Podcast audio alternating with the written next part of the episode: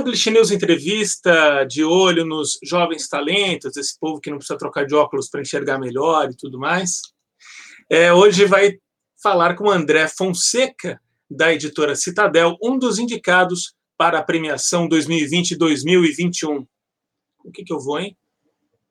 André Fonseca, primeiro jovem talento dessa é, premiação 2020-2021 a participar aqui do Publish News Entrevista. Nós vamos entrevistar os cinco. Obrigado por ter aceitado o convite. Obrigado, eu que agradeço, André. Eu que agradeço estar por aqui. O que é ser jovem para você? Pergunta difícil. Bom, eu costumo dizer que eu só sou jovem de corpo, mas que de alma eu sou velho. Claro que é uma brincadeira, mas ah, eu acho que ser jovem está muito mais no, no, no, espírito das pessoas, né? Tem muita gente com idade muito mais avançada que eu, que eu percebo que é muito mais jovem do que eu. Eu sou muito velho para algumas coisas. então, acho que, acho que é isso. Acho que a jovialidade não está na idade. Para que coisas você é velho? Por exemplo, eu gosto de ficar em casa. Isso é uma coisa que eu gosto de fazer. Apesar de eu ser muito ativo, fazer coisa fora e tudo mais, quando eu posso, eu gosto de ficar em casa. Eu gosto de sossego. Eu não gosto de coisa que me dá muito muito trabalho, muita dor de cabeça, eu prefiro ficar em casa, então para isso eu sou um pouco velho. Até a minha minha esposa comenta isso comigo, que ela fala, nossa, você é a pessoa de 30 anos mais velha que eu conheço. André, como é que você recebeu a, a indicação? Foram 38 é, indicados, e daí cinco estão nessa fase final. É, eu fiquei muito feliz, eu acho que o, o mais legal de, desse prêmio é você perceber a visão que as pessoas têm de você. A gente não tem muita noção disso, né? De como as pessoas te veem, é, como vem o seu trabalho. E é, e é, muito legal você ver outras pessoas muito grandes, pessoas que foram importantes para minha carreira, pessoas que trabalharam comigo, mas que também estavam um pouco mais distante, mas que estavam ali enxergando as coisas que eu vinha fazendo. Você perceber essas pessoas indicando, essas pessoas comentando seu trabalho, fazendo às vezes observações que a gente nem ver da gente mesmo, né? E, e essa foi a parte mais legal, assim, de ver pessoas, Pedro, a Alessandra, é, o Eduardo, o próprio Marcial, que é o meu, meu diretor hoje, braço direito aqui é, na Citadel, ver a, a, visão dessas pessoas sobre o, sobre o seu trabalho é muito legal. Como é que você, como é que foi a sua trajetória até chegar como editor? Bom, isso foi, foi uma coisa meio engraçada, assim, é, eu sei que não é, é, politicamente correto falar isso, mas foi meio por acaso, essa que é a verdade. Eu entrei fazer letras com o objetivo de ser professor. Na minha família, quase todo mundo, eu tenho, tenho muitos exemplos de pessoas que são professores, meu pai, minha mãe, minha avó, algumas tias minhas, todas são do, da área educacional. É, e eu entrei fazer letras muito novo, eu entrei com 17 para 18 anos, saí do ensino, do ensino médio e já fui para a faculdade de letras com o objetivo de trabalhar como professor, para dar aula. Não conhecia nada do mercado de livro. Tinha uma relação boa com livros, gostava, é, mas de mercado não entendia nada. E aí surgiu a oportunidade de fazer um estágio na Saraiva, na antiga editora Saraiva, e trabalhei com o Rogério Gastaldo lá, com a Candy, foram os primeiros mentores assim do, da, da minha, do meu trabalho. E logo nos primeiros anos eu percebi que era um mercado fascinante, assim, né? Que é um, apesar de ser um nicho, é um nicho até hoje, era um mercado muito legal, uma coisa que a gente não, não tem muita ideia da, da, da cadeia produtiva do livro. Quem está fora disso não, não, sabe nada de como funciona, né? Verdade. E aí foi aí que começou. Eu comecei ali na Saraiva, e aí fui passando por outras várias editoras, passei pela Leia, foi quando trabalhei com o Pedro Almeida a primeira vez, é, e também foi outro outro cara que eu sempre acredito a ele, pelo menos metade de tudo que eu sei foi com o Pedro que eu aprendi. E, e aí fui passando Scala, Novo Século, a editora Planeta, que foi a editora que eu fiquei mais tempo, e agora na Citadel, que é o desafio, o último desafio aí, que está sendo muito, muito legal, muito interessante. Assim. Você falou um, uma coisa é, que pouca gente sabe como é o, o fazer o livro, né? Como é o trabalho de edição. E você não acha que esse desconhecimento comum sobre como é feito o livro faz parte da, da uma certa não valorização desse processo todo do livro como produto? Com certeza. É, Eu acho que o, o, o desinteresse, eu não sei se é essa a palavra exata, mas essa, essa atmosfera de desinteresse pelo livro com certeza passa pelo desconhecimento de como funciona a cadeia, de como é o mercado, de quantas pessoas emprega, enfim, de tudo como funciona. As pessoas têm uma visão muito romântica ainda de como é produzido um livro, né? As pessoas acham que é manda o livro para o editor, ele vai escolher meu livro eu vou ficar rico amanhã sendo autor de livros e não vou ter que trabalhar nunca mais. Essa é a visão romântica da, das pessoas de livro, né? E as pessoas, até hoje, eu, eu costumo brincar com isso, faz 10 anos que eu trabalho com livro, tem muita gente muito próxima, inclusive da minha família, que até hoje não sabe explicar bem o que eu faço.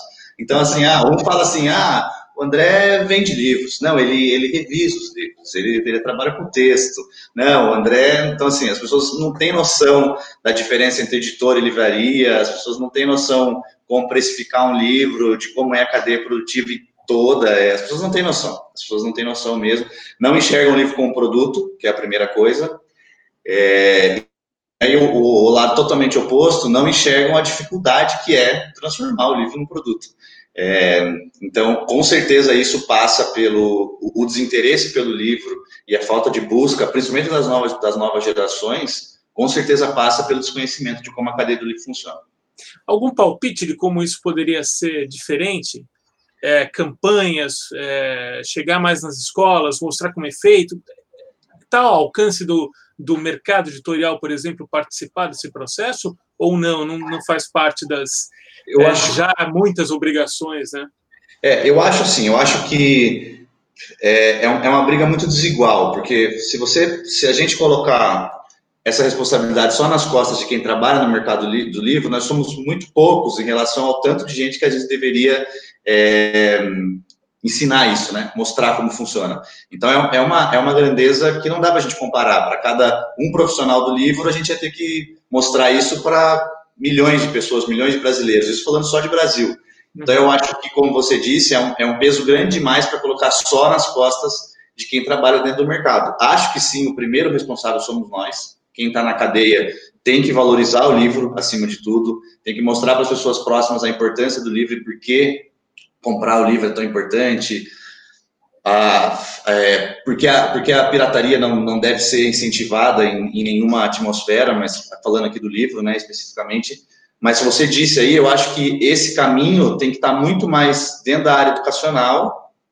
É, um segundo passo, né, tem que estar também dentro da área educacional. Então, isso tem que passar por dentro das escolas, tem que passar por dentro das casas, as pessoas têm que ser incentivadas é, eu costumo dizer que o meu principal incentivo de leitura foi na minha casa, foi meu, meu pai. Meu pai era um ávido leitor e, e eu acostumei a ter livro em casa. Comprar livro, ir para a livraria era uma coisa comum. Então, eu acho que isso é o que falta principalmente. E isso não dá para a gente responsabilizar só o profissional do livro. É claro que dentro da minha casa eu incentivo a minha filha a ler, ela, ela tem uma vivência com o livro, porque está vendo o pai fazer isso todo dia. Mas, assim como eu vi o meu pai mas não é todo mundo que tem essa vivência. Então, eu acho que é um trabalho ainda é, é mais complexo do que a gente dizer que é só uma responsabilidade de quem está no mercado, porque é isso, são grandezas incomparáveis, assim. Mas, obviamente, que a gente está na linha de frente, né? A gente é a linha de fogo, a gente é que tem que mostrar, a gente tem que dizer, a gente é que tem que ir a livraria, sim. É... Mas é uma coisa mais complexa, é, é, é um movimento muito complexo. Quero falar mais sobre esse teu é, da, do teu trabalho como editor em várias casas importantes editoriais aqui do Brasil. Mas antes eu queria ficar um pouco mais aí nessa Sorocaba, é, de, de, seu pai leitor, dessa sua mãe também professora. É, como é que era a sua casa? Como é que era esse acesso aos livros? Como é que era a vida dele? Você deve ter visto os dois trabalhando muito sempre, né? É, foi. Os, os meus pais sempre trabalharam na área educacional, né? É, então, meu pai é professor de história e quando eu era muito criança ele ainda trabalhava no banco, mas foi uma, um período ali que ele que ele não se identificava com o trabalho e tal, e desde então, desde que eu lembro, isso com dois ou três anos, meu pai passou a ser professor, trabalhar como professor de história, e desde então foi o que eu vi ele se desenvolver. É, eu costumo, eu costumo dizer que se eu estou aqui, se eu gosto de livros, se eu trabalho com livros, se eu faço isso, é, é, esse crédito tem que ser para meu pai, ele sempre foi o incentivador maior de leitura para mim para meu irmão.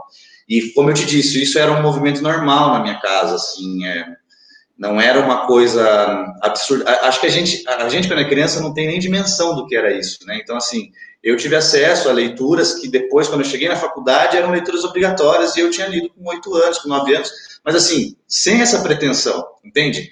É, sem essa obrigação de ser uma leitura que eu precisava ter, ou e até mesmo com essa idade a gente não tem ainda maturidade para entender tudo aquilo que o livro podia me dar. E aí você lê o livro de novo com 25 anos depois, com 22 anos, e percebe tanto de coisa que aquele livro te ensina de novo. Mas era um caminho comum, assim, não era uma coisa obrigatória. Meu pai não obrigava a gente a ler, apesar de a nossa formação, a nossa criação ter sido relativamente mais rígida, acho que isso acontecia nas, nas nossas gerações, né, dos anos 80, 90, eu já nasci em 90, meu irmão também. É, eu acho que para nós era um movimento comum, e, e, mais do que esse incentivo que meu pai dava para nós, era o próprio exemplo dele. Meu pai era um cara que lia, então, assim, a gente achava legal ler também, igual o pai fazia, sabe? Então, eu acho que, e, voltando para outra pergunta que você tinha me feito no começo, eu acho que esse movimento natural da leitura é o que falta hoje. Eu acho que esse seria um, um fator modificador muito maior do que nós, como, como indústria, divulgar. É claro que a gente vai divulgar, esse é o, é o nosso trabalho. Mas é muito diferente você ter isso dentro da sua casa e, e um mercado fazendo, sabe? É, você tem outros você tem outros interesses aí, é, é, vai muito além da, da, parte comercial, que é importantíssima, é o que move o nosso trabalho, é o que faz a gente estar aqui, é o que move o mercado, é o que move a economia do ponto de vista do livro, mas eu acho que esse interesse, primeiro, esse interesse mais inocente pela leitura, é o que pode mudar mesmo. Foi isso que eu, que eu convivi na minha casa, foi que meu irmão conviveu. E meu irmão não trabalha na indústria do livro, mas é um cara que gosta de livro, é um cara que compra livro, lê. Ele não faz questão de entender como ou entende um pouco, porque acaba convivendo comigo, mas não faz questão de entender como o mercado funciona, é, como é a cadeia produtiva do livro. Ele não precisa saber isso. Mas esse interesse primeiro por leitura a gente despertou com certeza lá atrás. André, é, é, o trabalho de, de, de editor, é, ele tem várias, ele tem, como é que eu vou dizer, várias classificações, vários entendimentos diferentes, nomenclaturas até diferentes de editora para editora. Isso é uma, é meio que uma bagunça às vezes. Né? É, é uma gigante bagunça. então vamos pro, vamos tentar para definição pelo que você efetivamente é, faz e como você é, trabalha o livro. Você está é, tá mais na, no pensamento, na gestão de equipe, tá, ou está mais diretamente com o autor e o produto? Como é, como é que é o seu trabalho? E se ele teve muita variação entre um lugar e outro? Bom, hoje, é, como você disse, isso varia de empresa para empresa, mas a posição do editor é mais ou menos. Eu costumo fazer essa comparação, porque as pessoas estão mais acostumadas com construção civil. É, o, o, o editor é mais ou menos o engenheiro do livro. Ele não necessariamente. Ele pode até construir um muro se precisar. Ele pode até colocar o piso se precisar, mas não necessariamente ele é o cara que vai fazer tudo isso sempre. É, ele é o cara que tem que fazer com que o prédio não caia. Então, é, essa função sempre foi central no meu trabalho, independente da editora, independente do tamanho e independente da, da exigência que, o, que a empresa fizesse. É claro que no começo você tem muito menos, quando eu tinha lá meus 20, 22 anos, você tem muito menos é, credibilidade e do bom sentido da palavra, né? Mas assim, você tem muito menos responsabilidade, mas também muito menos credibilidade para construir esses prédios. No nosso caso, são os livros. É, então, é, isso foi mudando no decorrer da minha carreira. Hoje eu tenho uma responsabilidade muito maior de trazer projetos grandes, fazer com que eles vendam e tal, do que eu tinha lá com 22, 23 anos na Leia, quando eu tinha o Pedro trabalhando ali, ele era efetivamente o, editor e eu era o editor assistente. Então, voltando para a sua pergunta direta aí, essas nomenclaturas variam, mas o meu posicionamento nas editoras sempre foi mais ou menos o mesmo. Então, eu fui lá na Leia, editor depois na outra era assistente editorial, uhum. depois na Planeta foi editor júnior, depois editor pleno, e hoje eu sou um editor, editor, porque até porque sou só eu e o Marcial aqui de editores na, na Citadel, então a gente pode ser editor os dois, tá tudo bem, ninguém vai reclamar. Mas assim, o que eu sempre defendi, voltando ali para a metáfora da construção civil, é que o editor tem que ser o responsável para manter o prédio de pé, mas ele tem que ter sim uma visão comercial do livro. Não adianta nada a gente editar para nós mesmos, né? Eu nunca, sempre aprendi que a gente não deve fazer um livro para do que me interessa. Eu não tenho que fazer o livro que eu, que eu leio. É claro que às vezes isso vai convergir, às vezes vai dar certo. Você vai ser você vai ter um livro que você gosta, que é uma área que você conhece, e aí facilita muito. Então, por exemplo, eu tive uma relação ali num período com publicação de alguns livros de música, e, e não necessariamente de livros voltados para a área da música, mas de músicos, né? Então, biografia de alguns músicos que eu acabei trabalhando e tal. E era uma área que eu conhecia, que me agradava, e mas às vezes não deu certo. trabalhei com livro de moda e eu não entendia nada disso. Então, é, é, é essa relação que as pessoas não entendem muito o trabalho do editor, sabe? E, de novo, algumas vezes você vai, vai dar certo, você vai conseguir publicar umas coisas que você entende bem. Então, é, mas não vai ser sempre, não vai ser sempre, cara. Então, eu publiquei, eu costumo dizer que, cara, eu vou publicar de tudo desde que eu acredite que vai vender ou vai interessar para alguém.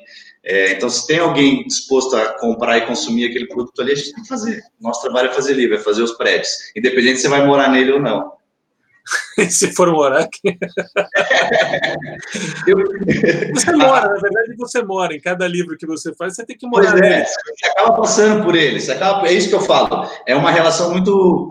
Muito é, essa é a parte fascinante do nosso livro, do nosso trabalho com o livro, né? Por que, que o livro, eu costumo dizer assim, que o livro é produto, mas ele não é qualquer produto. Então, assim, o livro, do ponto de vista mercadológico, o livro, esse copo, esse celular, esse controle ou o prédio que a gente falou, são produtos, cada um com seu preço, cada um com a sua precificação e tal. Mas o livro tem esse lado fascinante do, da produção de conteúdo dele, de você emergir naquilo ali, né? De você estar tá dentro daquele, daquele processo e entender. Então, eu não entendi nada de moda, mas quando eu fui publicar livros de moda, alguma coisa eu tive que saber porque senão eu não tinha como fazer o livro, né? Então assim, eu não sou eu não sou um negociador nato, mas quando eu fui lançar um livro de negociação, eu tive que saber um pouco de negociação. É, eu lancei livros de paternidade quando eu nem era pai, não sabia nada. E isso me ajudou quando eu fui pai depois. Então, essa é a parte legal do livro, né? Você acaba, como você disse, a gente mora um pouquinho dentro de cada livro. E claro que você não vai virar especialista em todos eles. O editor, eu costumo também dizer e claro que é uma sacanagem, mas eu costumo dizer que o editor é especialista de nada, porque a gente publica tudo e, no fim, a gente não sabe nada. Mas você acaba morando dentro um pouquinho de cada livro, você acaba aprendendo um pouquinho de cada coisa que você faz, né? Então, essa, essa é a parte fascinante do livro. Você, você falou que é, deixou claro assim que a relação com Pedro Almeida na Leia foi de grande aprendizado, principalmente. É, Teve algum livro depois, de repente na Planeta, o selo Academia, né, que você cuidou mais, mais uhum. é, é, proximamente, mais intensamente. Teve algum livro que foi um turning point, assim, que foi uma, uma virada importante assim para você? Teve. O primeiro livro da Monja, o primeiro livro da Monja Cohen. Eu tive desde a da, da minha na minha infância, como eu falei, né, na minha criação e tal, a gente tinha uma relação muito próxima com a igreja por conta da família e tal. E eu acabei que normalmente nas editoras as pessoas não, você não tem muitas. Hoje no Brasil é diferente, né? Porque quando você fala a pessoa não tem religiosidade, todo mundo tem alguma, essa que é a verdade, né? Mas assim, é, eu tinha uma relação próxima é, com esse tipo de área, por conta da minha família também ser, ter, ter, ter essa ter esse tipo de, de formação, de raiz, né, religiosa a minha família especificamente protestante, mas acaba que como você tem a família muito próxima disso, você acaba aprendendo de todas as outras. Então, por exemplo, meu pai era amigo dos padres das cidades em que a gente morava, eu conheço o padre de Sorocaba e tal, então tinha uma relação, para mim era uma coisa mais familiar, entende? Uhum. E eu acabei, é, tanto na Leia, que a gente publicou alguns livros de padre, principalmente, e depois na Novo Século também, onde eu cuidei especificamente de um dos selos, que era voltado para temas religiosos, eu acabei convivendo muito com esses autores e, e, transitando nessas áreas aí. E lançar o livro da Monja, a Monja foi a primeira experiência com uma religião que eu tinha tido pouco contato até ali. Eu tinha 24 anos e nunca tinha conhecido alguém budista. É, e foi uma relação interessante, assim, porque eu, mais do que mais do que o ponto de vista religioso, claro, conhecer ela como pessoa e entender como a, os livros de religião podiam afetar diferentes pessoas, independente da religião delas. Essa era a parte mais legal, né? É, era transformar os livros de religião em desenvolvimento pessoal. Foi uma coisa que eu sempre defendi também. Então, assim, não adianta nada eu fazer livro de, de evangélico só para evangélico, livro de católico só para católico, livro de, de budista só para budista. Isso eu nunca defendi. Eu sempre achei que os livros tinham que ter um interesse comum e tinham que se transformar em livro de desenvolvimento pessoal, ou autoajuda, ou psicologia aplicada, ou como você quiser chamar. Mas o livro tinha que trazer alguma coisa para além da denominação do, dos autores. E com a monja foi, o, o, foi onde eu consegui fazer isso do, do, jeito que eu queria, sabe? Foi quando a gente conseguiu fazer. Eu estava chegando na Planeta, ela tinha um contrato já, é, 2014, 2013 para 14, acho 14 já, e ela estava com o, o, contrato de sabedoria de transformação assinado, mas o livro não tinha sido publicado, e eu trabalhei ali da, me, da metade para frente, e depois publiquei todos os livros dela na Planeta, até agora, e esse livro eu posso dizer que foi, assim, o, esse ponto da virada aí, como você chamou, é, para me mostrar, para aprender várias coisas, assim, primeiro porque foi um dos um dos grandes marcos de sucesso da minha carreira foi, posso dizer que foi o primeiro best-seller ali que eu publiquei, livros que entraram na lista e que apareceram e tal. Eu já tinha feito algumas coisas dessas na lei e na escala, mas como eu te falei, sempre trabalhando ali junto com outros editores, ou com o Pedro Almeida, ou com outro editor que fosse da casa, né? Na La Russa, por exemplo, tinha outros. É, então, o projeto que eu, que eu senti que era um projeto meu mesmo, sabe? Aquele projeto que você fala assim, ó, esse aqui foi eu que publiquei, eu que pensei, eu que fiz e deu certo foi esse primeiro livro da monja e depois decolou e, enfim, e ele teve muito esse lado de enxergar os livros de religião de outro jeito, sabe? De, de, de, de enxergar essa transcendência da religião assim, para poder aplicar para outras áreas. Isso foi bem legal. E agora na Citadel? É Citadel, né? Citadel, isso, Citadel.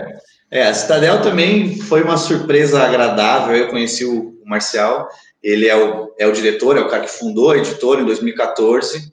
E eu conheci o Mais Esperto que o Diabo, que hoje é o livro mais vendido do país, 2020, é, mas não conhecia o trabalho da editora. Era uma editora que estava ali meio fora do eixo São Paulo, né, do eixo São Paulo-Rio, e você sabe que isso não é muito comum. Quando eu entrei no mercado, eu já comecei a conhecer as editoras, conhecer as pessoas, e falei, cara, tudo acontece em São Paulo e Rio. Os outros estados estão meio à margem, tem outras editoras e tal, mas o point da coisa aqui, onde tudo funciona, é São Paulo e Rio. E, então, não conhecia a editora, conheci o Marcial em alguns eventos, em... É, honestamente, não me lembro quando foi a primeira vez que a gente conheceu, vou perguntar para ele, porque eu não lembro. É, acho que foi uma Bienal, mas preciso ter certeza. e, e, conheci o trabalho dele e achei fantástico o jeito que ele fazia, sabe? Porque ele, ao contrário de mim, ele veio de outro ramo, ele não era do, do mercado de livro. Eu sempre trabalhei com livro, apesar de querer ter, de ter entrado na faculdade com outras pretensões, sempre trabalhei com livro. Ele tinha, vinha de outros mercados, ele tinha muito essa cabeça de, de negócios, né, do ponto de vista de produtos, que a gente estava falando aqui, enxergar o livro como produto e fazer a empresa funcionar, independente da, do ramo que seja, ele tinha muito essa visão e eu achei fantástico, assim, né, o formato que ele fazia as coisas, ele enxergou coisas no mercado muito rápido, que algumas editoras grandes patinam até hoje para enxergar é, de como trabalhar o produto, de como individualizar os livros e não fazer com que eles entrem nesse rolo compressor das grandes editoras, que isso acaba acontecendo, isso eu vi acontecer em várias casas que eu trabalhei ou não, e eu, eu vi esse trabalho individualizado do livro e, e funcionando, sabe? Que era uma coisa que eu sempre acreditei no meu trabalho, mas eu não conseguia principalmente nas editoras grandes, você fica muito. O editor acaba ficando nichado. E o editor tem que ser o cara que cuida do processo inteiro. É aquilo que eu te falei. Não adianta nada eu construir o um prédio e depois falar: ah, o prédio está construído, beleza, vai morar todo mundo, vou embora.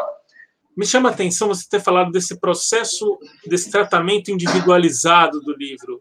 É, fala um pouco mais disso, André. Qual, qual é a diferença?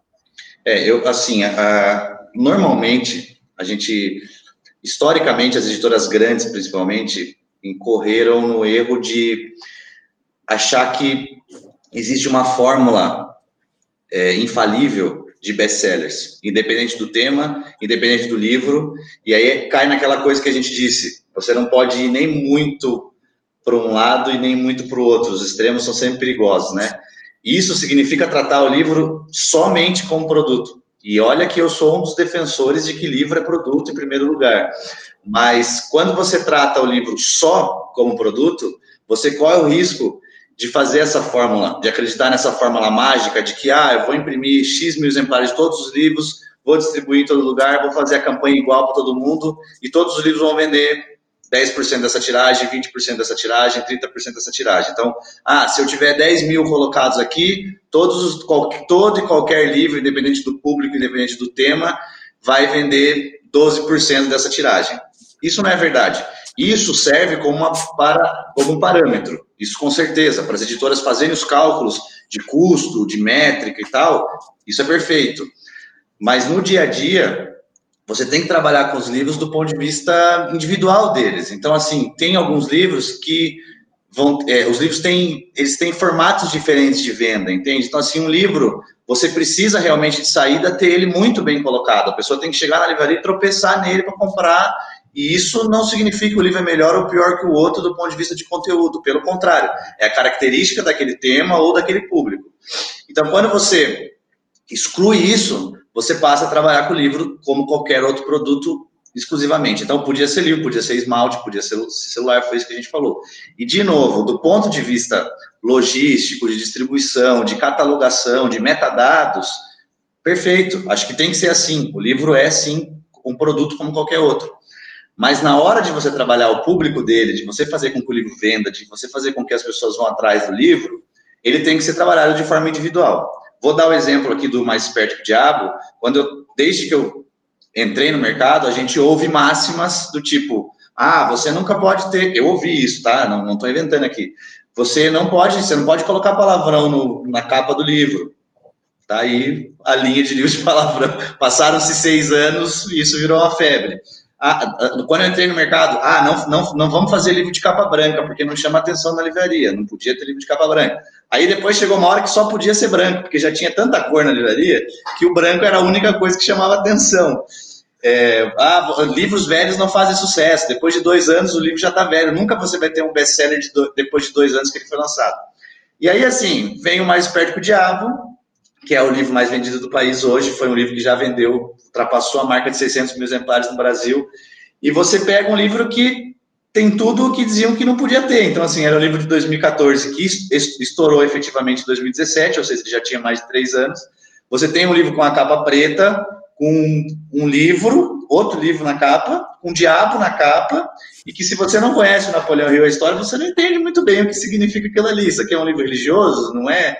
Então, assim, é, essas, essas parametrizações vão caindo por terra quando você tem um sucesso desse que rompe com tudo. Então é isso, assim, ah, você não. Acabou a energia aqui, mas acho que a internet não vai cair, vamos ver. Não, manteve. É, pois é. Que loucura, acabou, desligou o ar, vou morrer Você falou do diabo na capa, olha. É, cara, é verdade, é verdade. é verdade.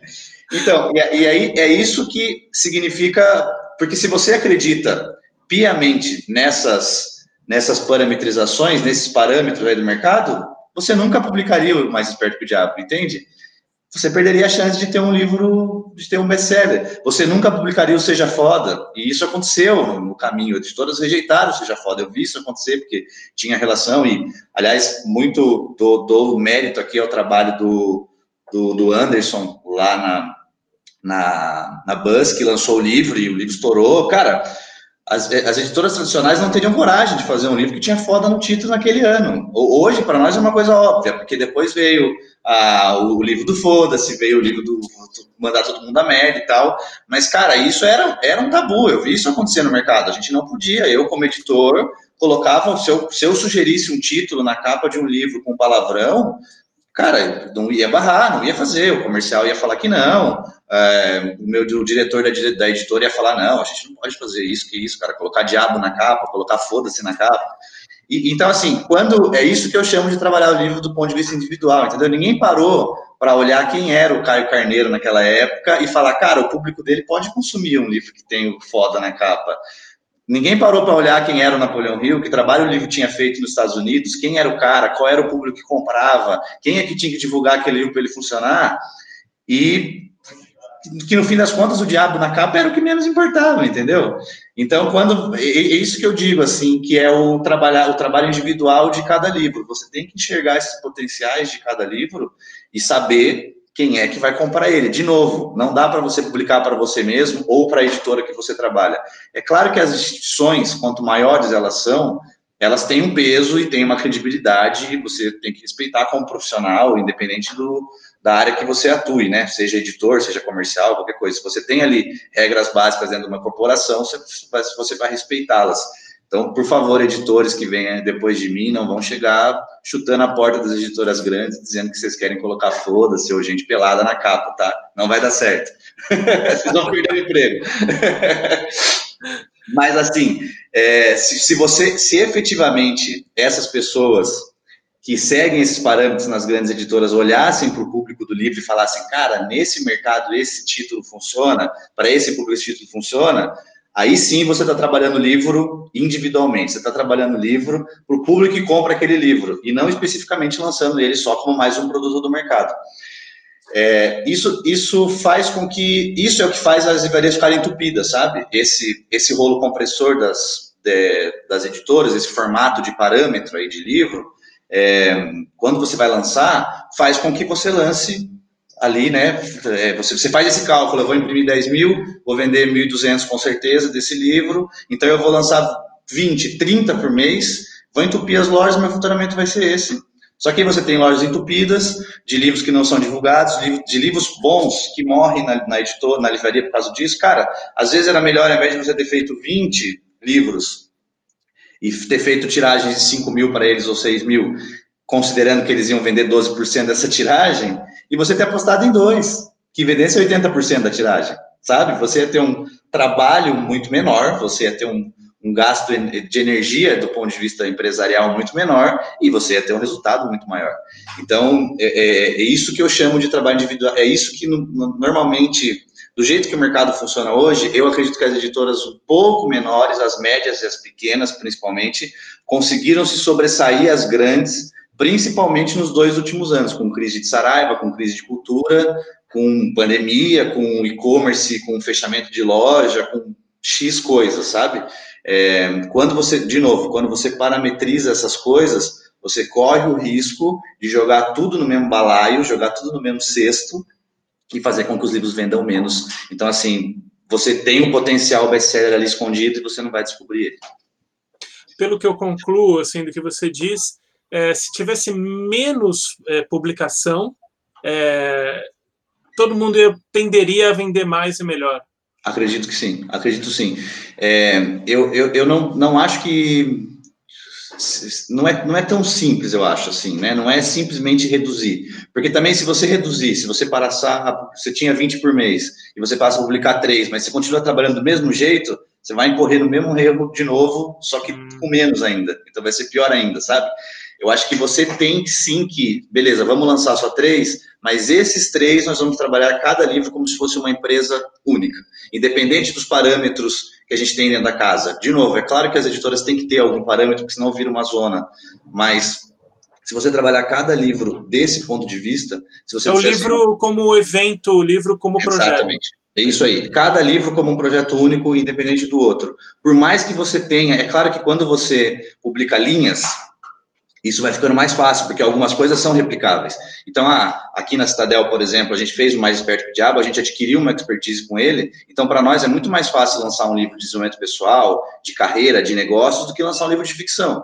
Uhum. É, e, e, apesar que a gente lançou uma ficção agora e funcionou bem, Olhos da Escuridão, mas, de novo, a gente teve que e me exigiu um esforço que eu mesmo, uma experiência que eu mesmo não tinha. Eu publiquei pouca ficção na minha carreira, em 10 anos, eu sempre fui muito mais para a área de não ficção. É, então, você consegue replicar algumas coisas dessas, mas, cara, cada autor é uma empresa, não tem jeito. É, Napoleão Hill hoje é uma empresa para nós dentro da Citadel, o Clóvis de Barros é uma empresa dentro da Citadel, o, o Saab agora, que é uma revelação desde o ano passado, é um médico. Então, assim, eu não posso aplicar tudo que eu fiz lá na área de negócios, de negócios, num livro que é de uma área médica. Não, não faz muito sentido eu, eu colocar todo mundo dentro do mesmo cesto, sabe? O Clóvis de Barros, quando liga para você, ele, ele fala muito também, não? Ou é mais objetivo? ele fala bastante, ele fala bastante. Mas ele é muito bom, cara. Ele é, ele é fantástico. Ser, ah, deve cada, ser inspirador, né? Esse contato cara, com os autores assim. Cada, cada reunião com ele, minha e do Marcial com ele, é um aprendizado impressionante, cara. É muito legal, assim. Cada livro que vem, e tem outros projetos novos vindo agora, é fantástico, cara. Ele é, ele é muito bom mesmo, ele é muito bom. André, o que você quer para a sua vida, para o futuro? eu eu me sinto muito realizado trabalhando com livro, assim. Isso eu, eu preciso te dizer, preciso dizer para todo mundo que for assistir a gente. É, eu me sinto, apesar da, da, de pouca idade, apesar de ainda ter 30 anos, eu, eu realmente acho que me faz trabalhar com livro me faz feliz, sabe? Então, cara, se você me pergunta o que eu quero fazer, eu quero continuar fazendo livro. Acho que essa é, essa é a melhor resposta. Eu quero continuar fazendo livro e eu espero que eu consiga encontrar outros best-sellers, é, além dos que eu já encontrei por aí, mas encontrar outros mais. Eu quero ter outros mais espertos que o diabo por aí vindo. Eu quero, eu quero encontrar outros livros que todo mundo disse que não podia lançar, e aí quando a gente lançou funcionou. Esse, acho que esse, esse sempre foi o, esse sempre foi o sonho de consumo de todo editor, né? Tudo que tudo aquilo que as pessoas falam não vai funcionar, aí você publica e funciona. Esse, essa é a maior satisfação do nosso trabalho, pode saber. É um pouco mesquinho, é verdade, mas esse é esse é, um, esse é uma das partes mais legais do nosso trabalho. Então, se, se tem uma resposta objetiva para essa sua pergunta, é isso. Eu quero continuar fazendo livro, cara. Essa é a resposta. Muito legal. Eu vou estar com uma barba branca bem grandona. A barba já está branca, mas vai estar grande, assim, que nem o Papai Noel. E eu vou fazer entrevista quando você for indicado para os velhos talentos. os velhos talentos. Pô, precisava, não precisava. ajuda nessa campanha, André. Estou defendendo que o Public News tem que ter tem também que ter. velhos talentos. Cara, olha, essa semana não é brincadeira, hein? Você falou isso agora. Eu estava conversando com a Alessandra, com a Alessandra Ruiz, foi segunda-feira, foi no começo da semana. E eu falei para ela, eu falei, Ale, quando tiver. Ela estava me, me falando justamente isso aqui que a gente está conversando sobre individualização de lançamentos e tal. A gente estava tendo essa conversa. E eu, ela falou, eu falei, Ale, se existir um, um prêmio de velhos talentos, eu vou indicar você. Falei, vou indicar você. Aí ela ficou muito brava com você. Ah, quem? Tá ela, ela gostou, ela gostou. Eu falei, e é só porque você passou dos 35, não porque você é velha. Mas tem que ter, vamos fazer essa campanha para o News aí, tem que ter, tem que ter os velhos talentos. Ou os talentos da melhor idade. A Alessandra, a Alessandra é, também tem uma, uma trajetória como editora muito importante. Hoje ela é agente literária. A conversa com agente literário é tranquilo sempre? Tranquilo. É, sempre tranquilo é, seria pretencioso da minha parte, mas é quase sempre. Eu principalmente nesse quesito aí da individualização dos, dos lançamentos, eu acho que o agente é muito importante. Porque quando você cuida de selos, por exemplo, eu na academia, tinha ali quatro ou cinco vertentes dentro, da, dentro do selo. Então, para quem está de fora, olhava a academia e falava, ah, é um selo de autoajuda e desenvolvimento pessoal. Isso é o, a, o modo mais fácil de generalizar. Mas ali dentro eu tinha livros espíritas, livros evangélicos, livros católicos, livros de paternidade, como foi o livro do Marcos Mion e alguns outros que a gente publicou ali, é, alguns livros de negócios que depois de desmembraram para o Planeta Estratégia, mas eram livros de negócios aplicados por desenvolvimento pessoal e tal, mas eram livros de negócios. Então, assim, só aqui eu citei para você rapidamente cinco linhas que estão dentro de um selo. Como é que um editor, com todas as tarefas que a gente tem dentro do grupo, com cuidado com os autores, com leitura dos livros, com análise de originais que chegam, e não estou falando desses, né, dessa visão romântica que eu falei no começo, que as pessoas entregam lá e vão ficar famosas, mas assim, todo o material que a gente recebe internacional, das listas de mais vendidos de outros países, enfim, tudo isso que a gente tem que estar antenado, como é que você acompanha cinco mercados de maneira eficaz e atende às necessidades que os autores têm e, os cuidados para poder trabalhar desse jeito que eu te falei, individual. Isso dá muito mais trabalho. Essa é a verdade. É muito mais fácil você dizer e falar: vou imprimir 10 mil de todos, independente do tema, vou colocar na livraria, 12% vai vender, eu faço o cálculo aqui de quanto é o, o lucro líquido disso, tá beleza. Esse é o cálculo, esse é o trabalho mais fácil.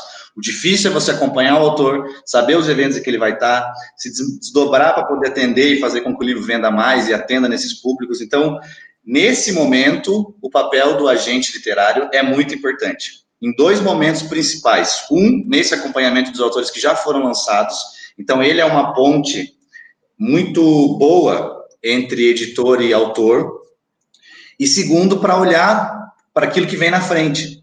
Então, assim, ah, eu, beleza, a academia já lançava livros de espiritualidade geral. Já lança monja, já lançava o Papa, já lançava o Mion e tal. Mas quem é a nova monja?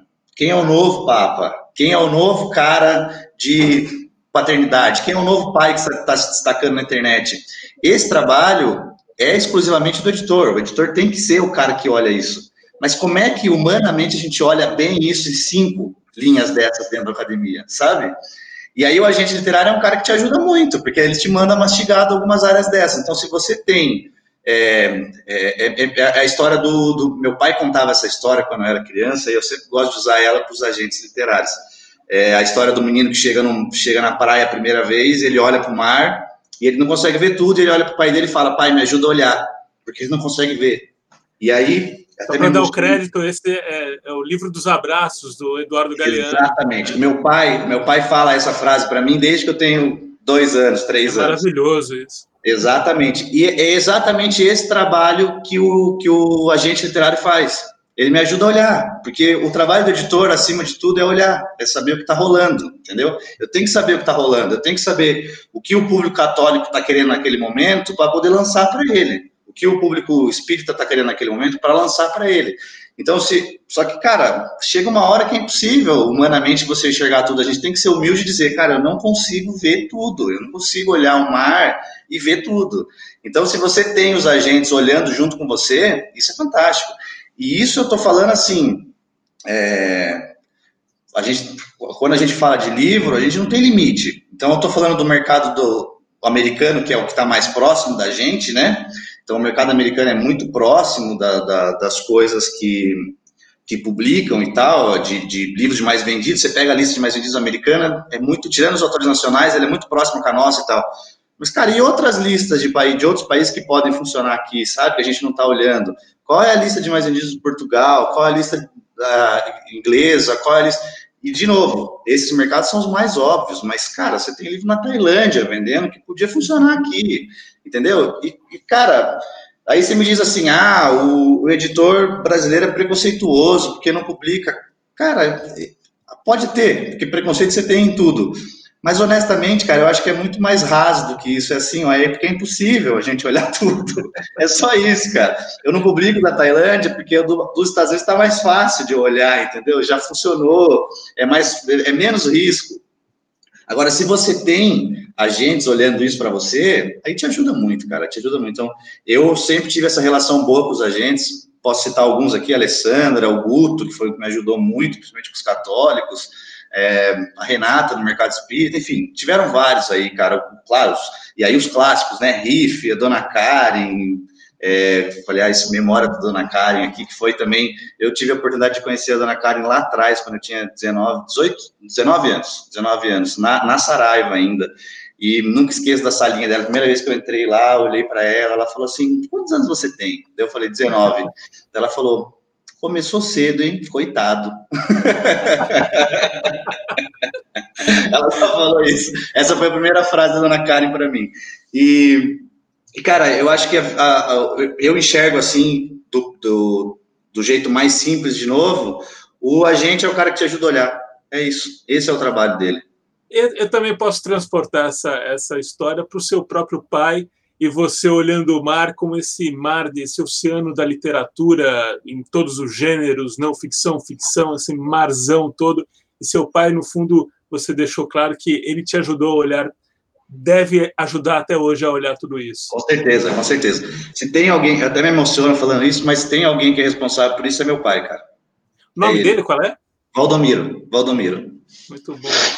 André, muito obrigado. Um prazerzão, baita aula que você deu para gente aí. Isso, eu que agradeço. Eu que aprendo com vocês todo dia. Obrigado, André. Obrigado pela oportunidade.